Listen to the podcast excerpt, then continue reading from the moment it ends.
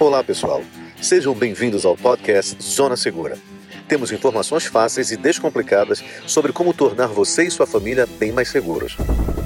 Esse é o minicast número 5. Olá, ouvintes, protetor e protetora. Estamos de volta em mais um minicast do Zona Segura. Aqui você vai ouvir informações fáceis e descomplicadas sobre como tornar você e a sua família mais seguros e protegidos. E como você já sabe, além dos nossos episódios normais, algumas vezes vou falar sobre conceitos que ajudam profissionais de segurança a planejar estratégias eficazes para sua proteção, mas sempre de uma maneira descomplicada e com o objetivo de ajudar no seu dia a dia. No mini episódio de hoje, vamos abordar um fundamento de segurança que vai te ajudar a pensar melhor em como proteger você e a sua família. Hoje falaremos sobre o tema zona de defesa. Uma teoria que nasceu na década de 70, derivada de um estudo chamado Prevenção de Crimes através do Design do Ambiente.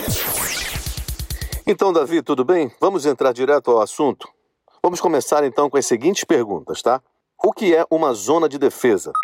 E quais os princípios dessa teoria, em que ela nos ajuda a planejar e como aplicar essa teoria em nossa casa. Oi, Alex. Primeiro, deixa eu te falar um pouco mais da teoria e no que ela está baseada. São quatro conceitos que fazem parte de uma zona de defesa. E o primeiro deles é o território, que exemplifica a noção de que cada casa de uma pessoa é o seu castelo. O segundo seria a vigilância natural, que são os elementos naturais do terreno, que permite ao habitante estarem alertas. A parte 3 seria as áreas vizinhas, que permitiria manter os níveis de criminalidade longe daquela área. E por último, a quarta parte é a parte visual do projeto, que tem a capacidade de impactar na sensação de segurança, que é obra de um arquiteto ou engenheiro. Planejamento aqui é ter essa teoria como base do plano de construção civil de uma vizinhança, dando aos habitantes mais confiança para se defender. Ok, agora deixa eu ver se eu entendi. É uma teoria baseada na área de arquitetura, da engenharia e também do urbanismo do imóvel, é isso? E essas recomendações servem também para os imóveis que ainda vão ser construídos, assim como os que estão prontos, é isso?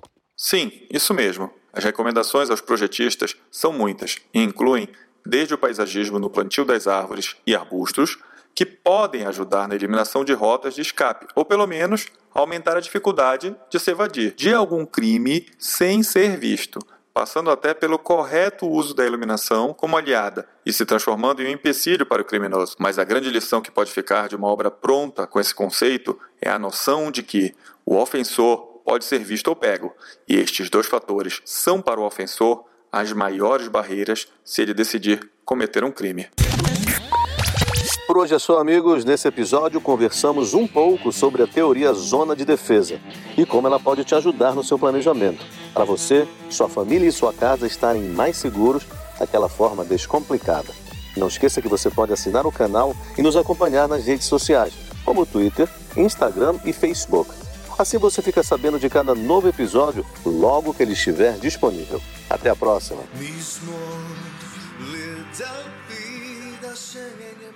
Tenha em mente que esse programa reflete nossas opiniões, pois quando se trata de proteção e segurança, não existe 100% de eficácia. Nosso objetivo sempre será sua segurança e de sua família. Esse sim é o seu maior bem.